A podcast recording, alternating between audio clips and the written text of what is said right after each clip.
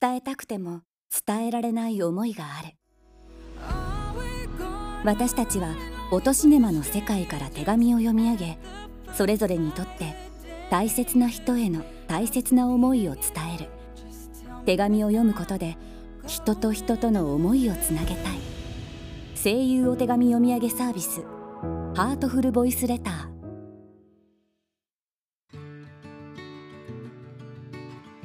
登山の思い出。元気に過ごしていますか？お母さんとは仲良く平和にやっていますか？引っ越して家が遠くなってしまってからなかなか会いに行くことができなくてごめんね。あなたの初孫はもうコロコロ寝返りをするようになってとってもとっても可愛いです。夏になったら顔を見せに行くね。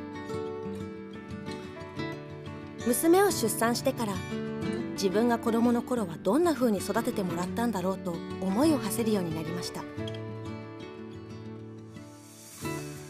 父の日ということで恥ずかしいけれど昔の思い出をちょっと振り返ってみようかな。私が子供の頃のお父さんとの一番の思い出は小学2年生の時の富士登山です。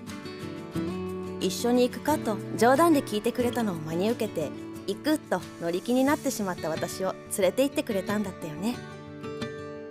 わざわざその日だけのためにトレッキングシューズやレインコートを買ってくれたこと今思うとすごいなと思います。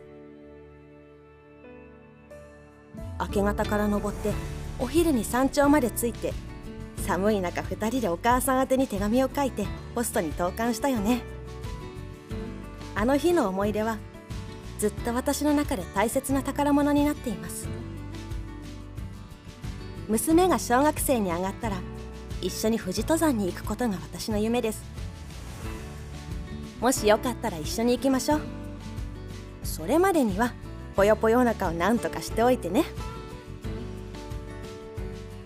お父さんいつも優しく見守ってくれてありがとう。これからもよろしくお願いします。